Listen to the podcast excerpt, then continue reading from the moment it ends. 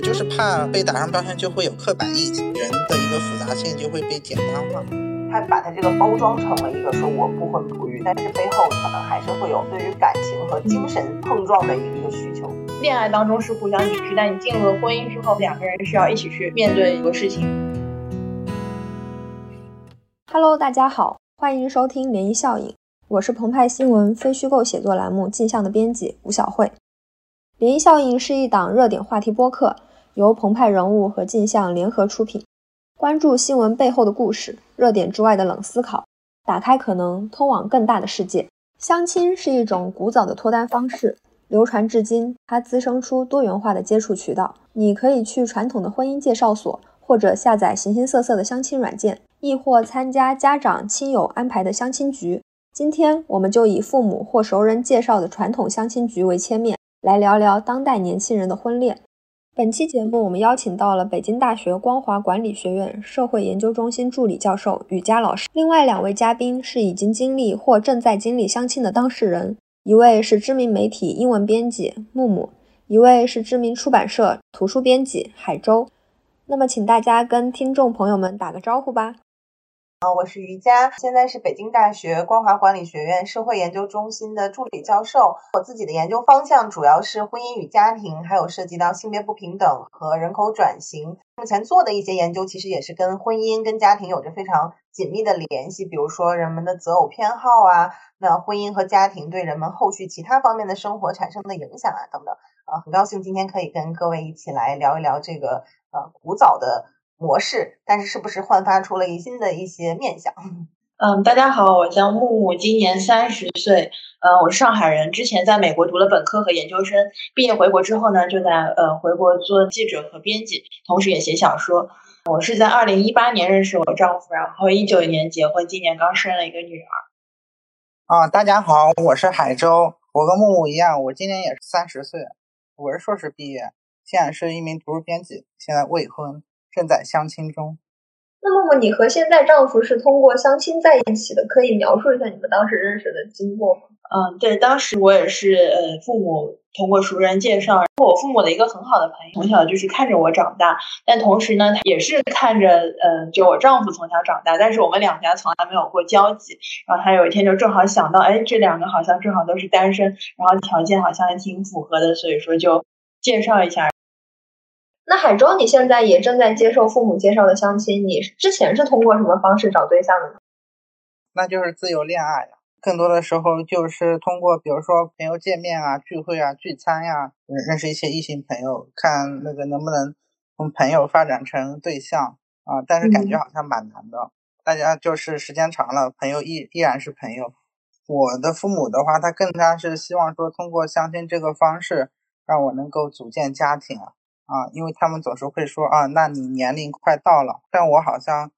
更想是倾向于寻找伴侣的，因为家庭这个可能是要在一个比较稳定的状态下的，我就是连对象都没有，那怎么来谈说啊组建家庭呢？那雨佳老师，你看现在有更多的年轻人回归到了传统的相亲局，您觉得是什么因素影响了他们做出这样的决定？嗯，我觉得其实有几方面的原因吧。方面的原因的话，我觉得就像刚才木木谈到的，就是因为其实是熟人介绍的嘛，所以就是很多时候，一方面就是大家对于彼此的家庭情况、一些客观条件，其实都是有非常深入的一个了解的。它其实可以帮助。嗯，在其中去寻找伴侣的这些年轻人，去节省一个信息成本和时间成本。这个信息成本就是说，你可能不需要再耗费自己过多的时间去了解被对方的一个背景的一个状况。帮你介绍的这个人，其实已经帮你摸得非常的清楚了，他对你们两方都非常的了解，就像你找工作去投简历一样，经常他是给你提供这种非常标准化的信息，直接可以来确认说，那你的客观条件到底是不是满足？那另一方面的话，对，就是海州刚才也提到。他可能也会面临到父母的一些压力，希望可能他可以尽快的进入到婚姻之中，或者组成一个家庭。那么就是这种传统的相亲模式可以节省一些时间上的成本，因为可能会去参与这个相亲过程的年轻人，可能都是有近期或者短期之内组建家庭的一个意向的。面临到家长的催婚，可能比较短时间之内更容易找到对象。年轻人随着他的这个自身的条件越越来越好，那其实他的择偶的条件也会越来越高。那换句话说，那这个条件非常高的话，就会筛选掉非常多的人。那你可以选择凭借你自己的关系网去认识的对象，其实可能会是越来越少的。呃，你在你成长的过程中，上学或者工作，那可能他们已经不断的有人已经进入到婚姻中，你可以选择还没有结婚的群体，其实数量是比较少的。所以就是它也可以帮助你拓宽一下交际圈吧。我觉得可能主要是这样的几个原因啊，影响现在很多的年轻人回归到了传统的相亲局。那呃。木木和海州，你们选择传统相亲的形式，觉得是自己的意愿更多，还是父母的因素更多？我这边的话，嗯，感觉其实都有，因为一方面，其实我自己也是挺向往婚姻的，然后就是希望要结婚，但正好在学校里面呢，也没有很合适的对象，而且，呃，我自己会比较倾向于找，呃，对文科感兴趣的理科生，但是我周围好像基本上都是文科生，我自己从事的也是文科相关的工作，所以说可能。就如果不是通过介绍的话，自己去认识还是有那么一点点难的。所以说，就也是希望可以通过相亲去拓宽一下己的圈子，就像刚才雨佳老师所讲的那样。然后，同时另外一方面，当然也有父母催婚的因素在嘛，他们就觉得自己年纪大了，然后希望早点看到结婚生孩子这样。我觉得父母的意愿更多一点嘛，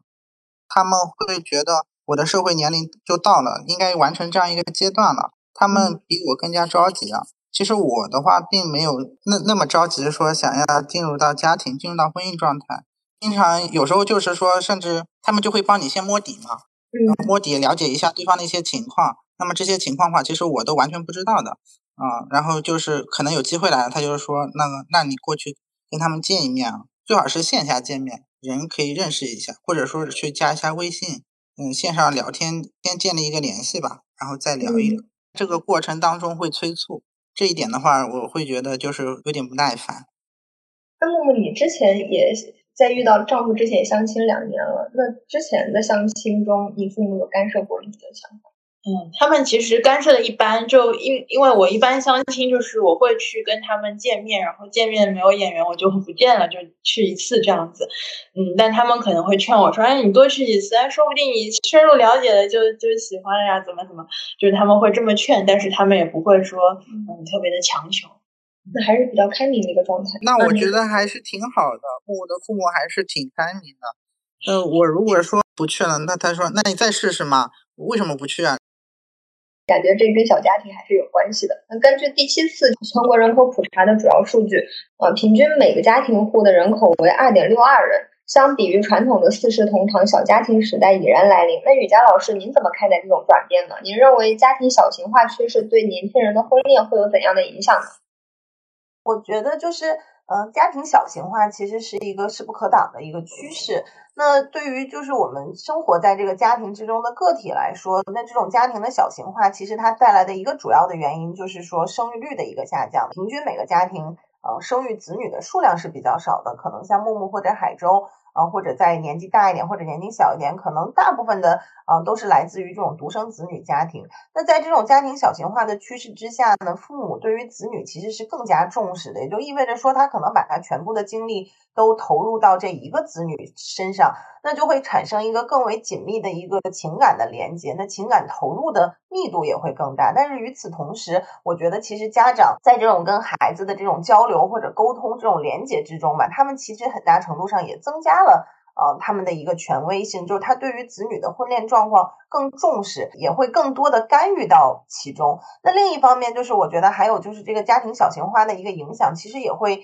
呃让大家在择偶的时候会。非常充分的考虑对方的一个家庭条件或者背景，比如说大家在择偶的时候，可能会对于呃客观的条件变得更加挑剔，因为就这种独生子女或者小家庭，呃难以避免的就这种四二一家庭，那可能你就会去开始思考父母养老的一个问题，所以可能。各方面的条件都要摆出来，不是说我只认识你这个人都可以，可能我要对你的家庭状况、你的父母的状况都要有非常深入的一个了解。我觉得这个可能也是一个变化吧，也是为什么就是大家开始又回到相亲是吧？就是一定要把条件都摆出来，然后比较比较比较明确、比较清晰的在讲这个问题。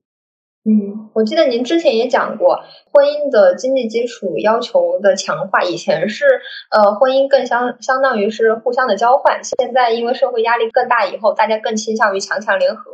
对，可能以前的话，呃，大家观念比较传统一点，或者可能还是比较传统的这种性别观念的影响之下，可能还是觉得说，呃，男主外女主内，对吧？可能男性的经济条件更好一点，女性更顾家一点。但是现在就是，尤其在大城市吧，呃，可能木木和海州也都在大城市工作，就是这种压力很大的情况之下，呃，就你在在用这种传统的分工模式，可能很多家庭是难以支撑下来的。也就换换句话说。靠男性靠丈夫一个人的收入可能没有办法去支撑整个家庭的开支，甚至你要生育子女，未来可能还要去赡养父母，所以就是它一定会形成一个强强联合，就是优势和优势这个 结合在一起，对吧？就是这个物质条件其实被看得更重了。那木木和海州，你算是小家庭吗？因为。嗯，对，我的原生家庭，嗯，一直是三口之家嘛，然后家人的关系其实还是比较亲密的，就不是那种就家长很独断专制的那种家庭，基本上都是，嗯，就是像朋友一样有商有量，或者说是因为我父母他们经历人生经历比较多，然后嗯各种经验，所以他们就相当于像导师一样会给我进行一些指导，这样子就相对来说还是比较平等，但同时是我是向他们学习的这样一个状态。然后我我特别特别同意，就雨佳老师刚才讲到，就是这个小家庭跟这个婚恋观的一个关系。就是我之前当时也没有想到过这一点，因为我们现在就涉及到这个育儿的这个情况，就带娃嘛。然后我跟我丈夫就算是双职工家庭，那就不可避免的会涉及到两边老人来参与到这个带娃。那这个时候，就说我也是一个三口之家，他也是一个三口之家，那我们一起六个人，那两边。就是一共四个老人，就他们是一个怎么样的状态，他们的育儿观念和他们的各种各种情况，我们都要考虑在内。所以这个时候确实是对双方的家庭，其实还是就挺有考量的，是可能在结婚前是要想清楚的一件事情。就现在特别有体会，可能刚结婚时候还没有这样的感受。我觉得小家庭的结合会孕育下一代小家庭，然后让三个家庭变得更紧密。那海州，你的家庭是小家庭吗？啊，我的家庭是小家庭，因为我是独生子啊。那你觉得你和家人之间的关系亲密吗？小的时候比较亲密，自从我读大学以后，之后开始，包括毕业走入社会之后，我就感觉好像跟他们的关系慢慢淡，因为可能接触到更多的人了。刚刚木木有提到自己和呃父母更像你的导师，海州，你会怎么形容你和父母之间的关系呢？哦，我觉得导师，我可能家里没有像木木家里那么那么民主吧。我总觉得可能会有一些，虽然说我爸爸妈妈对我也挺好的，那更多的时候是在生活当中的一个关心吧。嗯，但是其实跟我的一个精神上的一个交流不太多。嗯，所以我跟我的父母关系总体还是比较好的，但是在一些呃一些问题上还是会有一些矛盾吧，比较微妙。那雨佳老师，您看现在家庭小型化确实是导致了年轻人的婚恋压力增大，甚至导致了年轻人更愿意选择相亲这种方式去寻找伴侣，早日成家，建立稳定的生活。这种趋势下，您认为我们对待婚姻是更保守了吗？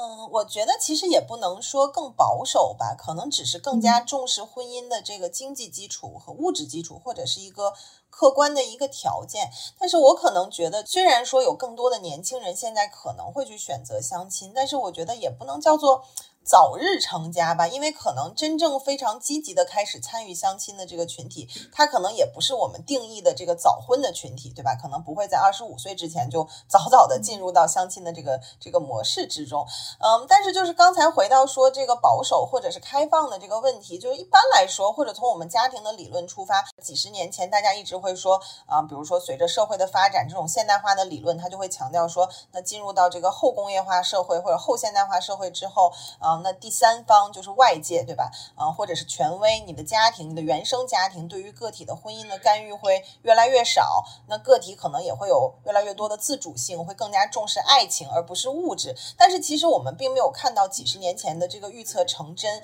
就是虽然不同的社会的现实状况不同，但是其实我们依然看到，无论是在东方、在西方、在发达国家、发展中国家，其实婚姻的物质基础都是逐渐变得越来越重要的。那其实跟这个全球。化，整个全球社会的一个竞争压力很大，也是有很大的一个关系。它也不是中国独有的一件事情，所以我不觉得说大家是变得更加保守了，可能只是更加谨慎的要进入婚姻，因为婚姻毕竟可能它对于个体未来的你未来的生育，以及你可能你的你的工作、你的就业、你的职场发展等等方面都有非常大的一个影响。那既然有这个影响存在的情况之下，我觉得就大家只是说更加谨慎而已。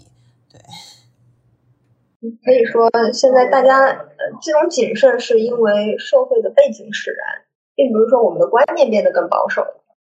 对，我觉得其实是社会的一个压力带来的，并不是说大家就是现在说真的就是每个人或者大部分的人都想呃寻求到家庭的一个稳定，更多的可能是外界的竞争压力太大，或者是外界的这种。不安全感太大，和家庭又重新变为了一个避风港，所以可能想要去呃回归它。但是我觉得，如果说我们只去看保守或者不保守的话，那首先就是大家其实进入婚姻的时间是越来越晚的，对吧？就没有说他又他又这个结婚的年龄又提前了。那另一方面，其实婚恋的方式也是非常多样化，因为我自己也做一些同居的研究嘛。那我们发现，可能大家也不会直接进入婚姻。嗯，可能会先有婚前性生活，然后再同居，然后再去进入婚姻，对吧？其实从整体来看，其实行为上是更加的开放了，只是说可能还是越来越谨慎吧，越来越严肃的对待这个问题。那除了传统的相亲局局以外，我们也了解到有一些所谓的高端相亲局，比如说九八五相亲局，甚至身份证号相亲局，大家是怎么看待这个事情的呢？对，因为就是嗯，怎么说？因为我我之前在美国留学嘛，也是住名校，所以可以说也参加过类似的这种活动，所以说算是可以参加过这种名校相亲局的感觉。那我个人觉得，嗯，这其实也是交朋友，然后扩大圈子一种方式吧。就是像我们学校的这种相亲活动的话，可以认识一些就是别的专业的，可能不是平时在课上或者社团里认识的朋友。嗯，然后我觉得这种活动，其实大家会有一些共同的经历，比如说都在一个学校，或者都在类似的学校，就或者是都在嗯类似一个背景上面，大家会对对方有一个大致的，就是这种观念啊，包括一些教育背景各方面，会有个大致的呃预预设，以这个为出发点，然后再开始聊，大家会比较契合。嗯，但是这也不一定，就是说，我觉得，嗯，像我自己参加这种活动，我感觉就好，好像有很多那种很尴尬的相亲游戏什么，就我觉得不是很适合社恐，都是很适合那些社牛的同学。九八五相亲局，这个我好像还是在新闻上看到的，有些公众号的推文，然后他会去介绍一下这种，它是有门槛的这种相亲，蛮高的，他有些地方还甚至以此盈利啊、牟利啊这种，当然他可能就会圈子化和窄化吧。嗯，而且会让我有点不太不太舒服啊，因为就是说你太标签化了。但是他们有些人会比较乐意去参加这样的一个活动，会觉得啊，跟我的是同类，那么我匹配会更加精准一点。我是觉得不太不太能接受这样子。嗯，其实活动形式好像也是大同小异的。那雨佳老师，您会怎么看待这种传统相亲局和所谓高端相亲局之间的不同呢？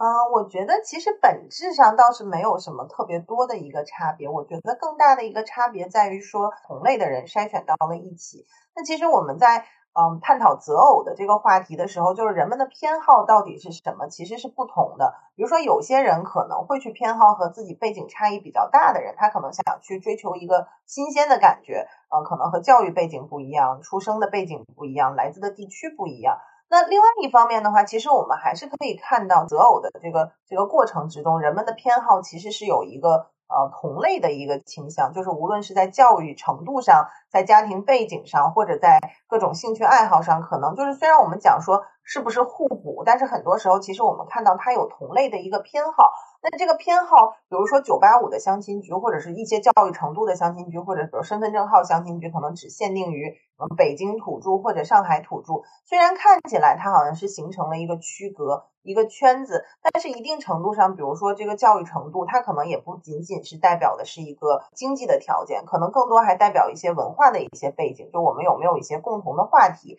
那包括可能同一个地区的人，他可能要组成的一个相亲局，那更多时候他可能也要讨论的是我们的生活方式是不是一样，对吧？因为可能中国还是很大的，那不同地区其实生活习惯也是差异特别特别大的，比如你吃什么。嗯，怎么过节等等等，其它其实是帮助人们去呃更加容易的去找到一些同质化的一个群体。所以我觉得就是它嗯本质上其实没有什么特别大的一个差异，只是说它给你定了一个更高的一个门槛和一个标准，然后呃让大家更容易去实现自己的一个同类的一个偏好。但是比如如果像海州这样，他觉得这个不太舒服，或者可能他的偏好是想要找一个互补型的一个。一个一个对象的话，那可能这个就不会特别适合他，只是说他可能针对不同的人有不同的一个一个作用。对，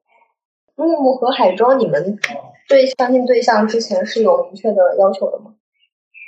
嗯，有有有，就是呃，一方面是硬件啊，就是传统的说什么有房有车有稳定工作，对吧？这就是一般父母介绍相亲会比较注重这种东西。那其他的话，我自己的要求。嗯，可能一个是我刚才说到，就是可能是对文科比较感兴趣的理科生，对吧？然后学历上面嘛，因为自己学校还比较好，所以说希望对方的第一学历，也就是本科的学历也比较好。更理想的是高中，高中也比较好，但是这个不强求。呃，那就是很巧的是，最后其实我我先生也是基本上是比较符合我的这个要求，连高中的要求都意外的满足了。还有一个比较有意思的就是说我我当时他们。就父母啊，包括朋友问我说你要什么样的对象，然后说啊要想要有趣一点的，这个就非常的抽象，很难去用一个具体的东西去量化，所以说他们每次。每次就就会吐槽我说你你这个人怎么标准这么模糊？什么叫有趣？但是但是很有意思。后来我跟我先生也交流，他说他对相亲对象的要求也是要有趣一点的。然后就是我们介绍我们的那个熟人，他就想到，哎，这两个人都是想要找有趣的人，然后就把我们撮合到了一起。最后我们发现对方都挺有趣，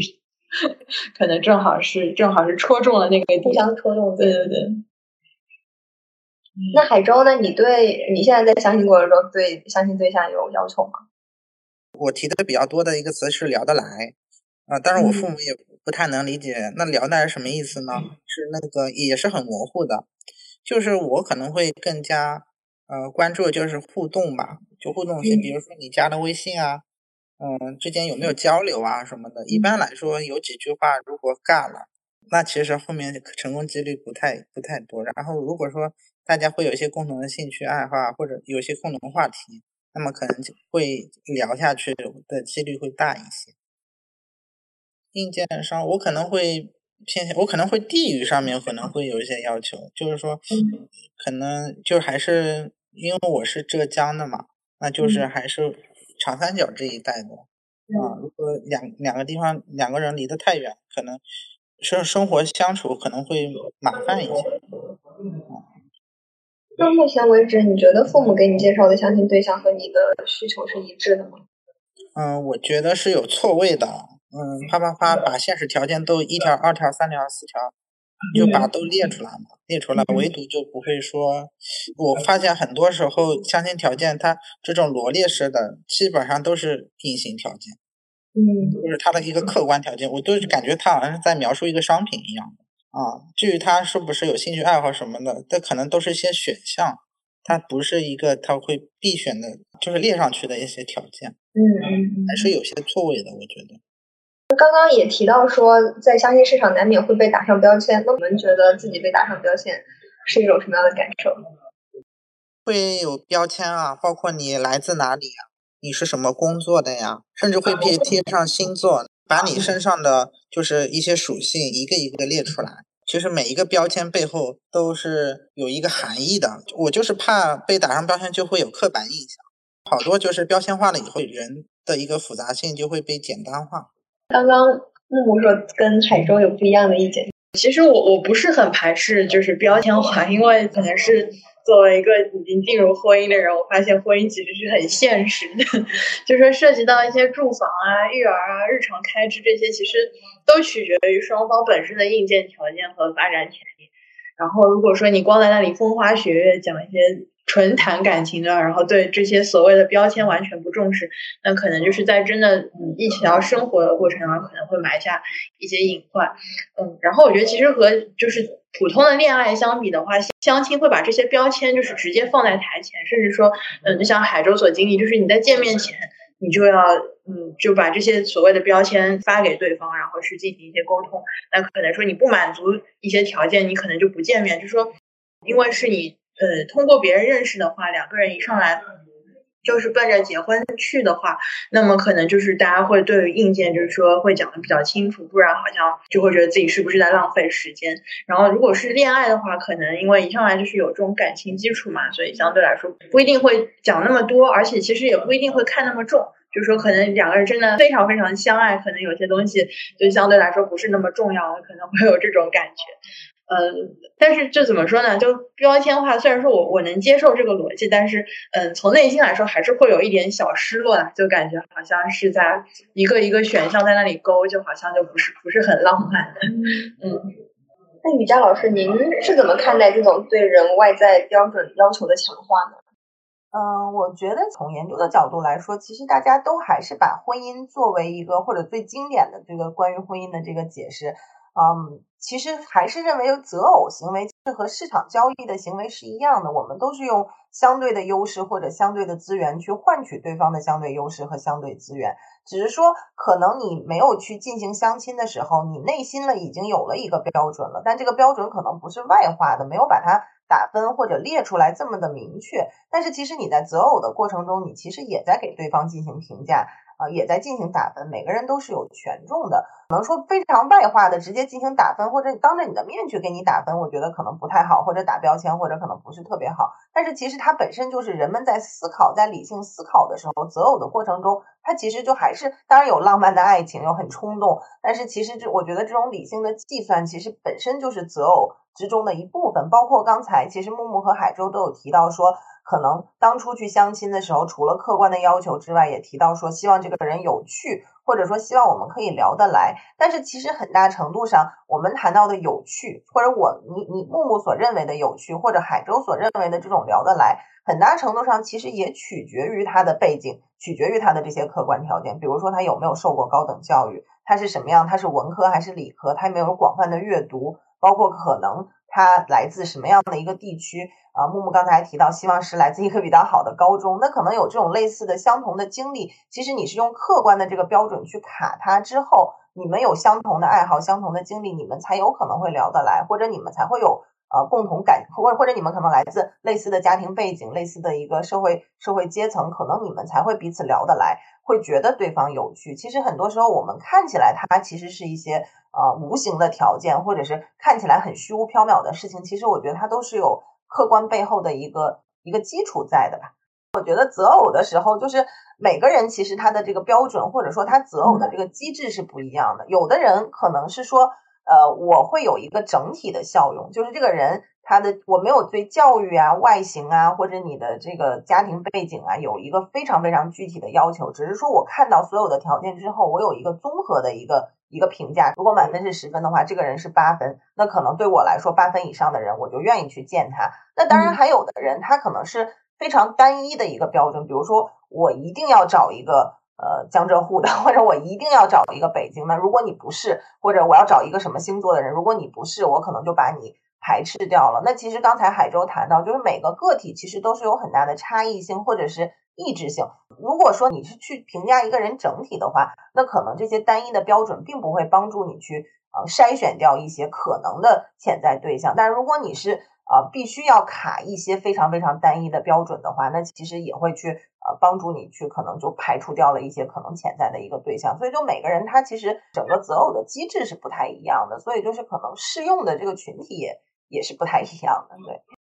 那您觉得这背后体现出的？婚姻形成的本质是什么呢？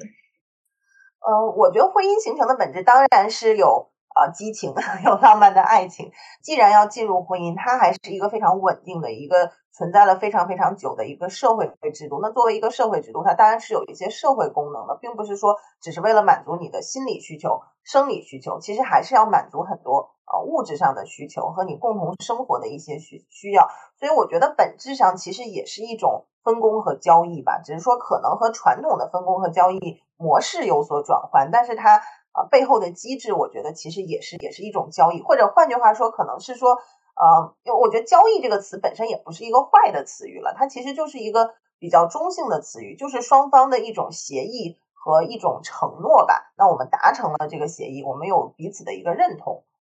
也可以理解为婚姻的形成，就可能是一种中性的打双引号的市场交易。整个交易过程，我们该给对方打分。那呃，具体化的标满足以后呢，再进行挑选呢，也可以节省彼此的时间成本。对对对，而且我就因它可能和我们传统理解的市场还有一个差异，就是因为每个人的标准都是不一样的，可能不存在一个市场统一的一个定价或者统一的一个标准。那所以它当然是。我们会看到非常多样化的一个择偶选择，我们也不能用单一的标准去卡所有的人，就可能你这样的就不不允许存在或者之类的。所以它其实虽然是一个交易，但是其实是一个非常多样化的一个非常分化的一个交易，还是允许个体有很强的意志性，有很大的差异性。那木木和海舟对你们来说，你们觉得走入婚姻必要的条件是什么？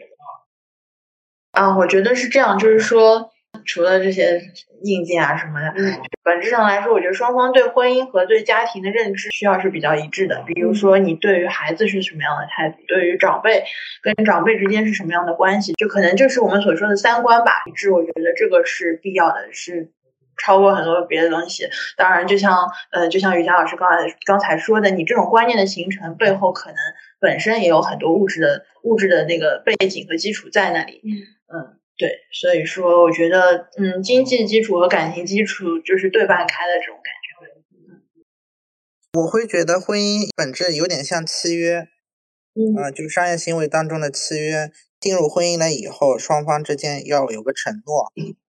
呃，互相不背叛，互相能够走下去。其实这本身就是一种契约的承诺。另外，婚姻的话，更多时候会考虑到双方的一个家庭。可能不仅仅是两个人的一件事。李佳老师，其实我们也提到说，婚姻可能是交易的过程，但同时也是呃非常多样化的交易。用大白话，很多年轻人就表示说自己既不想找一个只是条件合适凑合过日子，同时也没有那么理想化，就是说我我只要风花雪月。那您觉得这之间的边界在哪里？您有什么建议吗？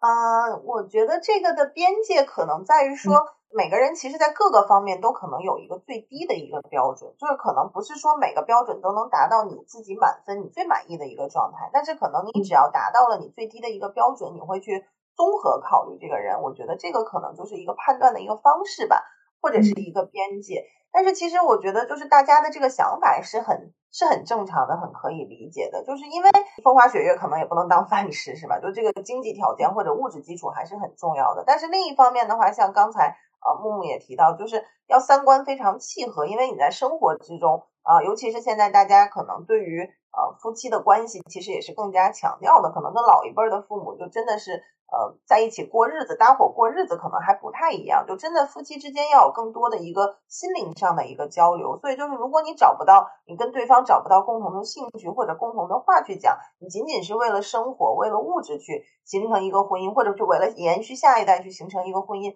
那可能一方面婚姻本身也不会幸福，那另一方面婚姻也可能会产生啊裂缝，不会长久，甚至可能你生了下一代之后，对于你的孩子的成长。啊，也不是非常好的一个婚姻的一个环境，所以我觉得可能大家会要在这个之中去平衡，也可以多听一些其他人的意见。那比如说，如果说你真的在呃相亲的过程中，就是你已经见了无数个对象了，但是你可能始终都没有成功，或者始终没有碰到你满意的对象，那我觉得也可以多听听其他人的意见，是不是你可能在某一方面的一个标准把它放得太高，是不是可以 适当的放松一下？啊，我觉得可以，可以，可以去考虑这些问题。当然不是说没有标准了，只是说可能不能把每一个方面都想象的要达到你满分的一个标准，可能是要有一个最低的一个线。对，多跟身边人也聊一聊。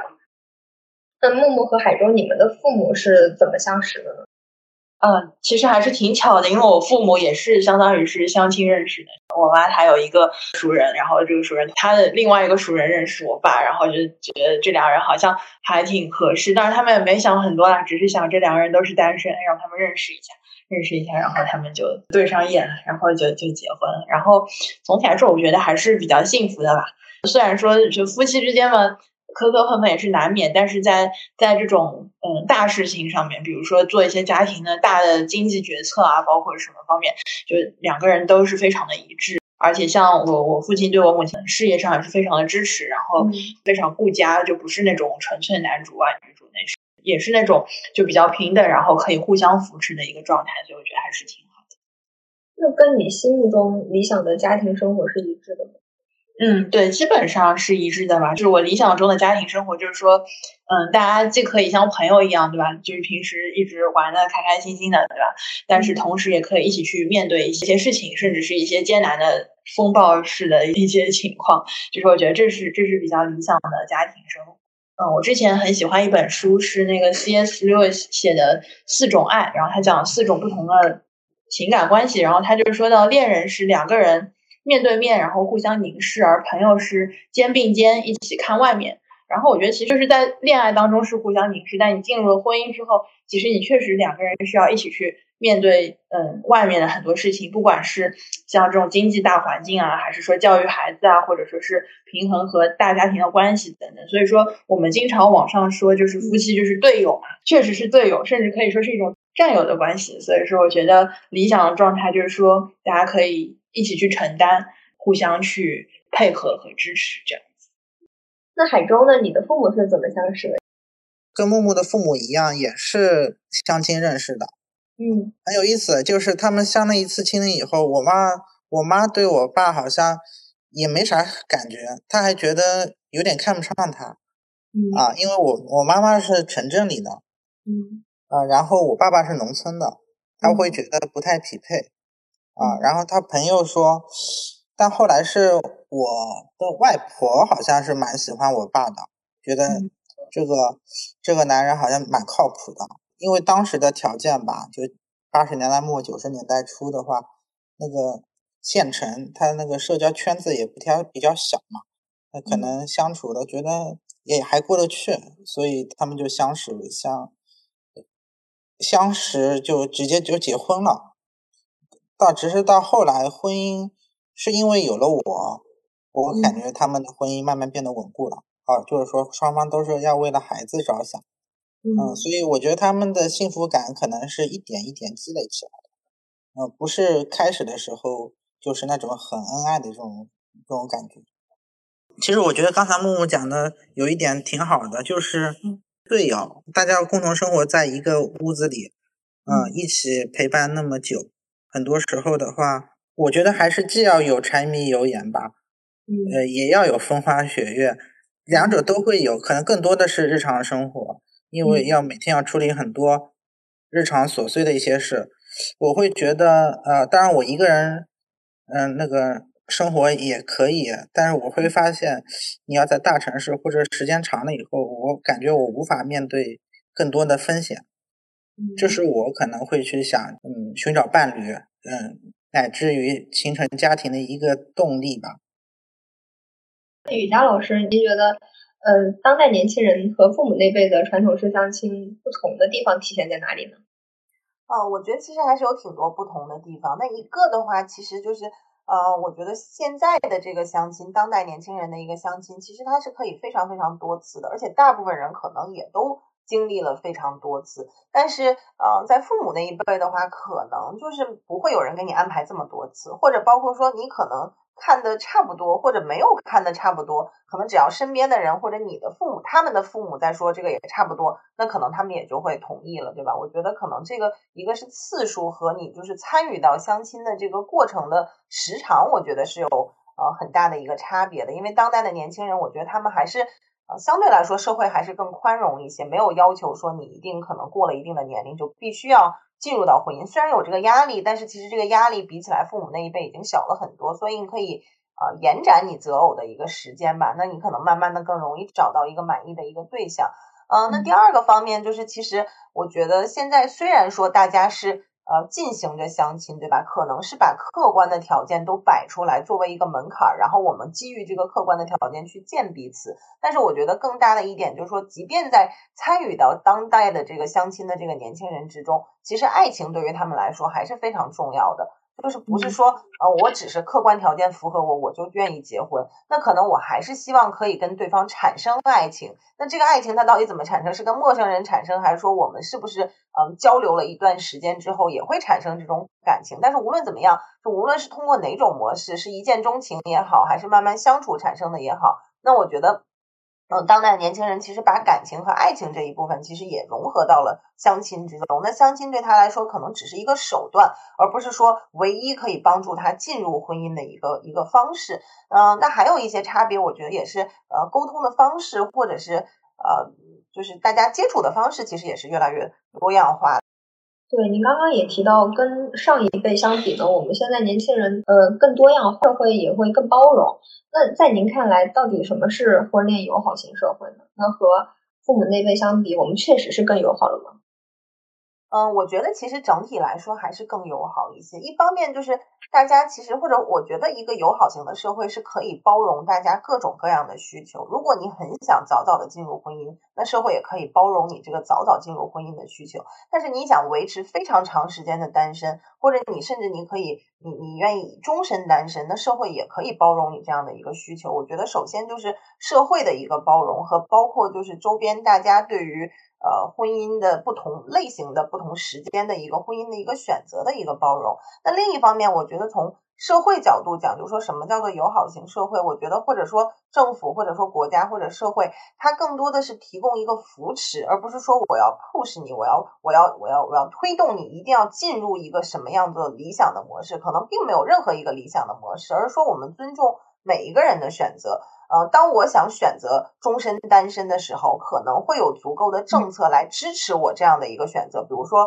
我去看病啊，或者我要动手术，我可以自己给自己签字，不一定非要找我的配偶来给我签字，对吧？那或者说，如果我想进入婚姻，我早早的进入了婚姻，那可能是不是有相关的法律可以保护我在婚姻之中的一个权利？一旦我想要退出的话，能不能够保证我这么多年的一个付出？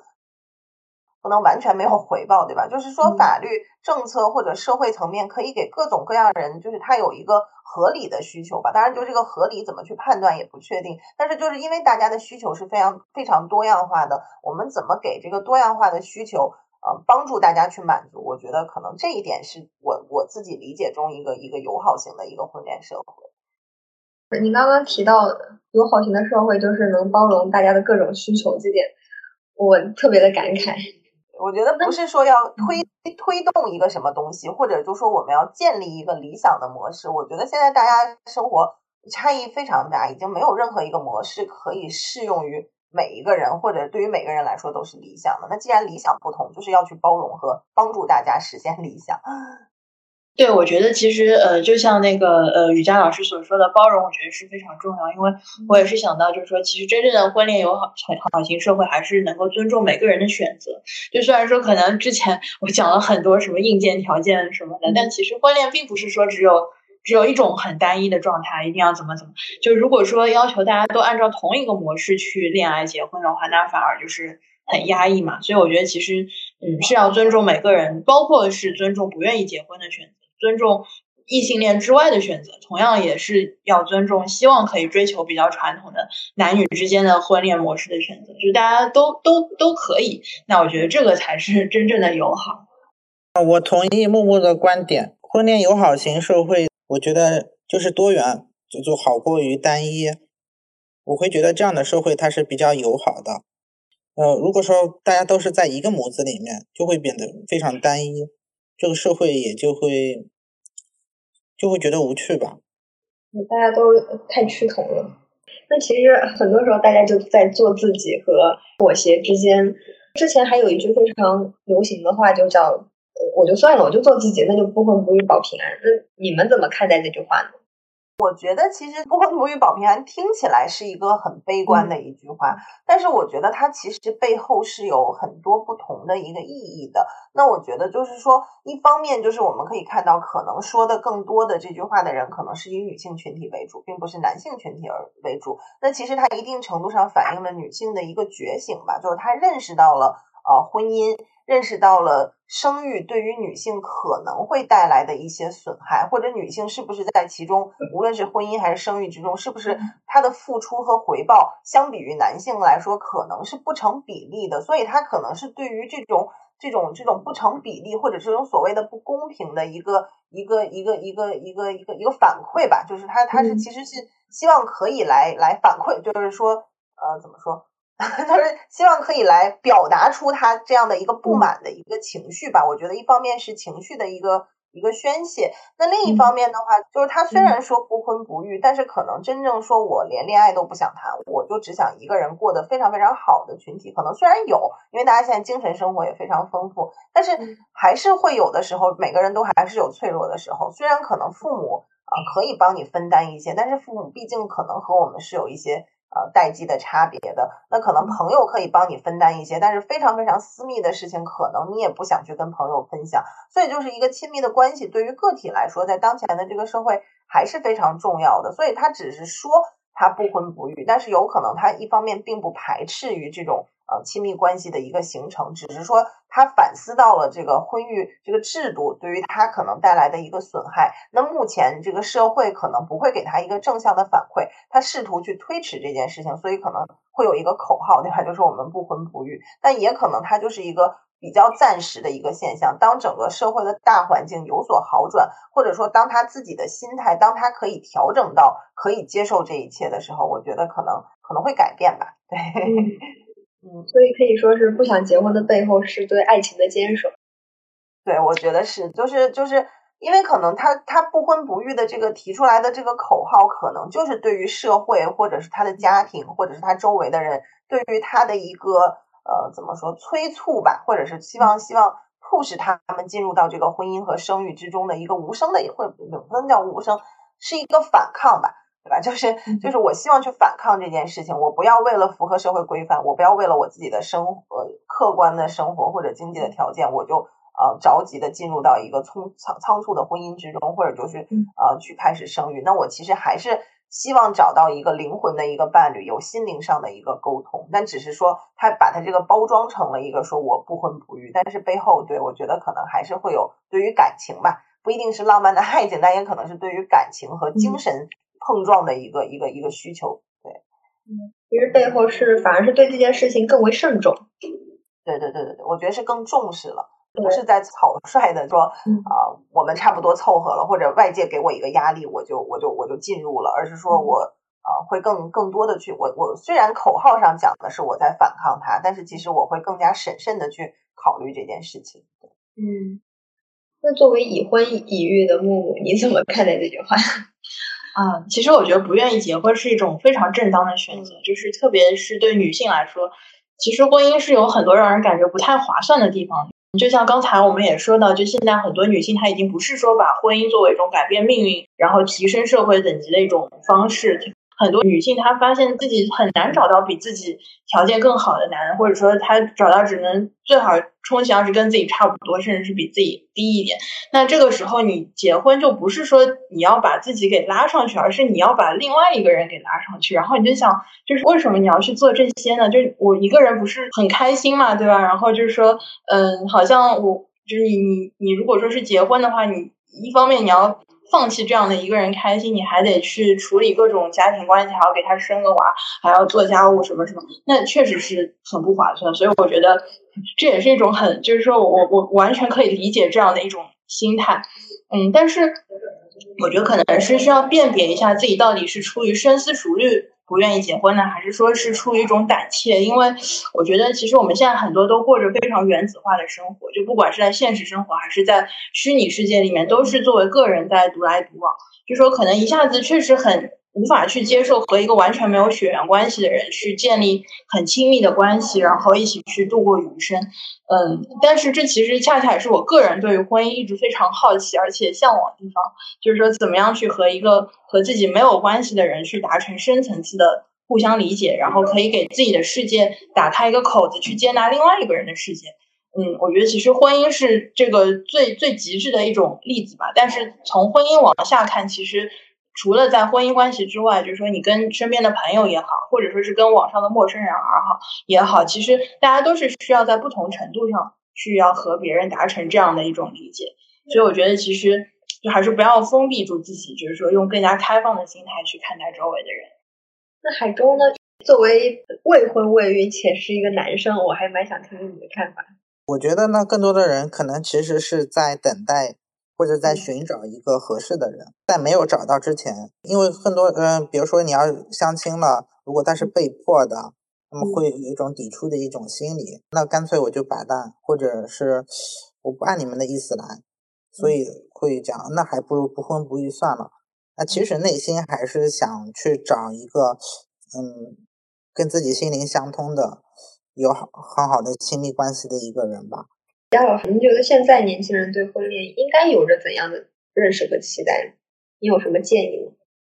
每个人他对于婚姻的需求可能都是不一样的。我觉得最重要的是你要认识到你自己需要一个什么样的一个婚姻。因为我们讲婚姻制度本身，它可能从一个制度型的一个婚姻，它是为了家长、为了整个家族、为了整个社区的福利，它不是考虑个人的需求的这种制度型婚姻，慢慢到了这种。陪伴型的婚姻就是以夫妻为一个呃核心建立的这种婚姻，就夫妻的关系是最重要的，夫妻的感情也很重要。那甚至再往前迈不进的话，可能还有这种个体化的婚姻，那就是说。我们不以家庭作为一个整体来看利益，而是说我们家庭中每个个人都希望可以让自己的利益是最大化的，不是说比如说女性就一定要去为了家庭牺牲，即便这样的话，可能整个家庭的利益是更好的，但是可能她就会牺牲掉自己的一个事业。所以就是，既然存在不同类型的一个婚姻，我觉得就是说，呃，你要想你自己到底期望是成为一个什么样。如果你自己的目标就是，我就想。啊，把家庭视作一个整体。如果家庭好，就可以带给我最大的一个快乐。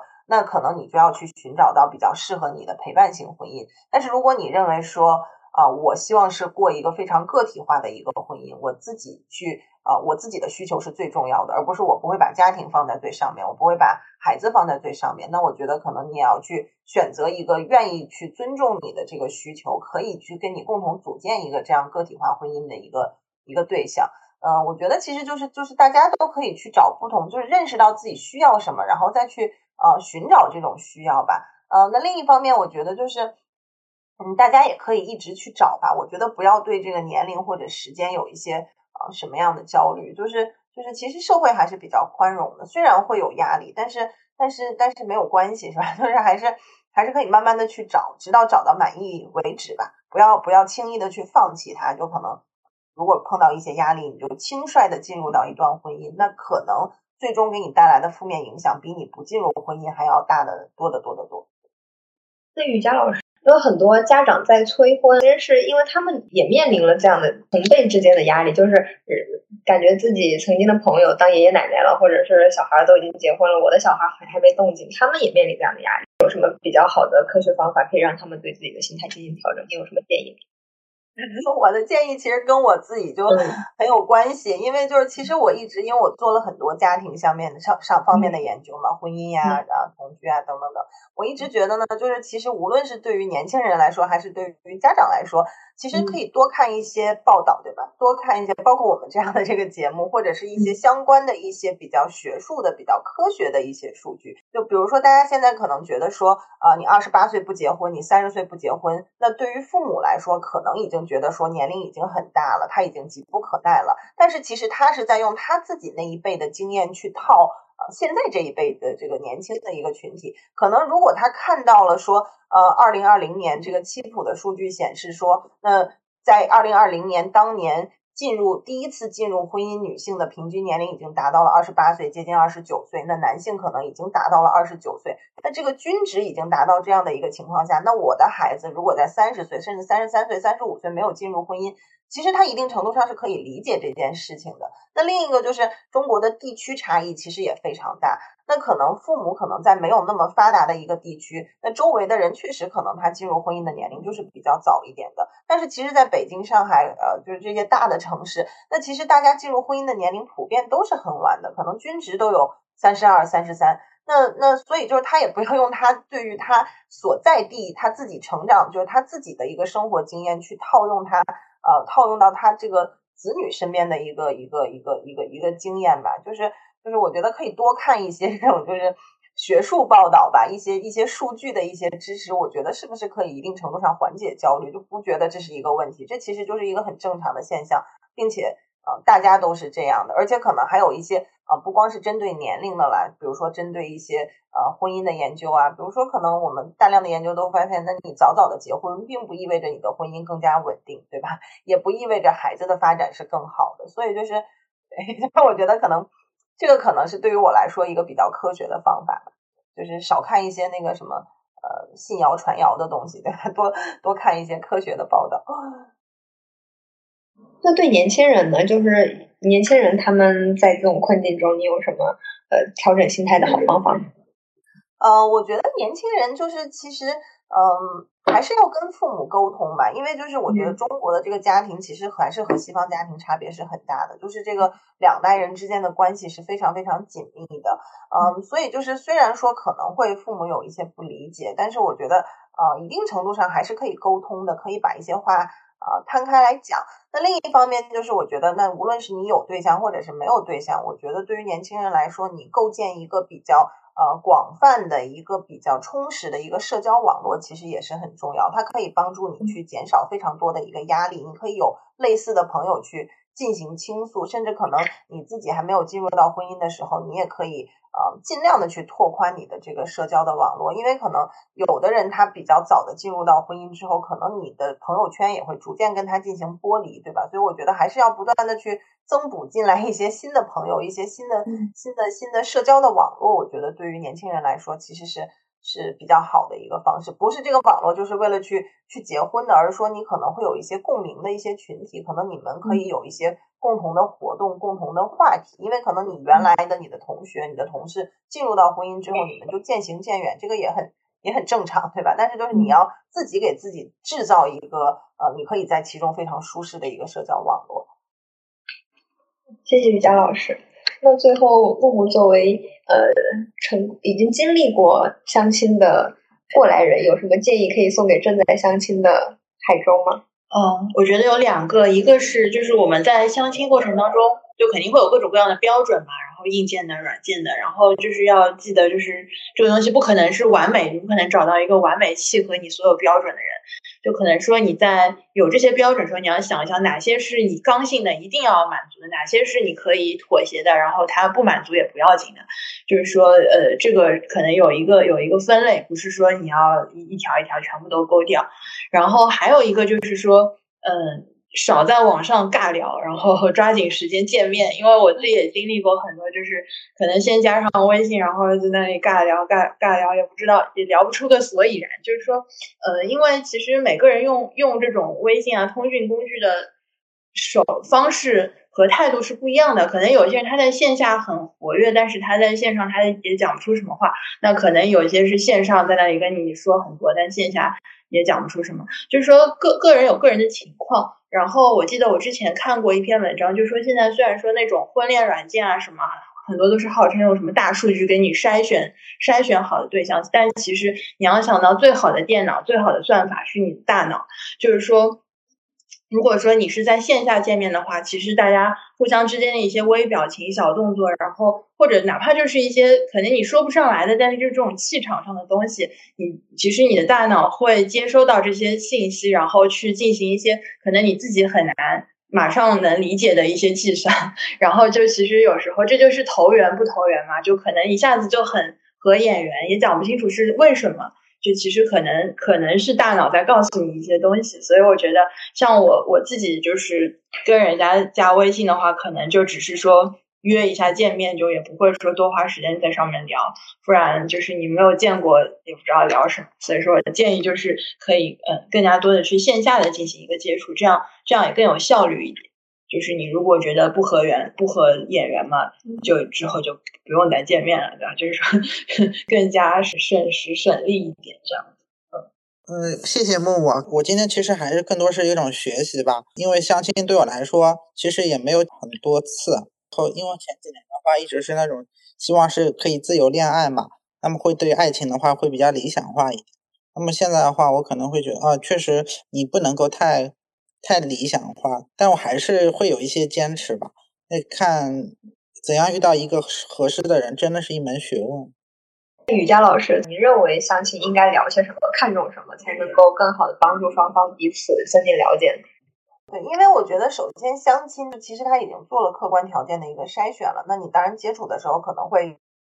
去进一步确认说，啊，这个客观条件是不是符合的？但是真正去应该聊或者看重的东西，我觉得其实是啊，精神世界和所谓的这个三观吧，各方面的这个是不是非常契合的？那讲的这个精神世界，可能是会不会有共同的兴趣爱好，啊，是不是可以就像海城一直讲讲的聊得来，对吧？因为可能。沟通对于夫妻其实是非常非常重要的。那另一方面就是讲的所谓的三观，我觉得其实是更多的是所有跟家庭相关的一个事物，比如说家务的分工啊，生育观念是什么啊？你想生几个孩子，对吧？大概什么时候生啊？对于我的事业的发展。比如，尤其对于女性来说，事业的发展和生育的冲突，呃，你希望我去怎么解决这个事情，以及啊，还不可以避免的，比如说就是父母养老，对吧？就是呃，那你到以后希望到底是怎么样的一个居住模式？因为在客观的条件已经给定的情况下，其实就是这些跟家庭事务非常相关的这些态度和观念，呃，真正的会影响到两个人生活的到底是不是快乐，是不是和谐？就尤其是可能涉及到生育呀、父母养老啊。嗯，家务分工啊，生活习惯呀，这些事情，我觉得可能一定一定要啊非常谨慎的把它搞清楚。如果说有任何犹豫的话，我觉得都是很正常的。那可能都啊要再去进行考察，因为可能在长期的这个婚姻生活中，慢慢的这些可能看起来没有那么重要的事情，它其实会变成啊非常非常重要的事情，没有办法去绕过去的一些一些事情。谢谢雨佳老师。最后，谢谢各位嘉宾参与我们录制。也感谢收听本期节目的听友们，不论脱不脱单，都希望大家找到属于自己的生活方式。我们下期再见。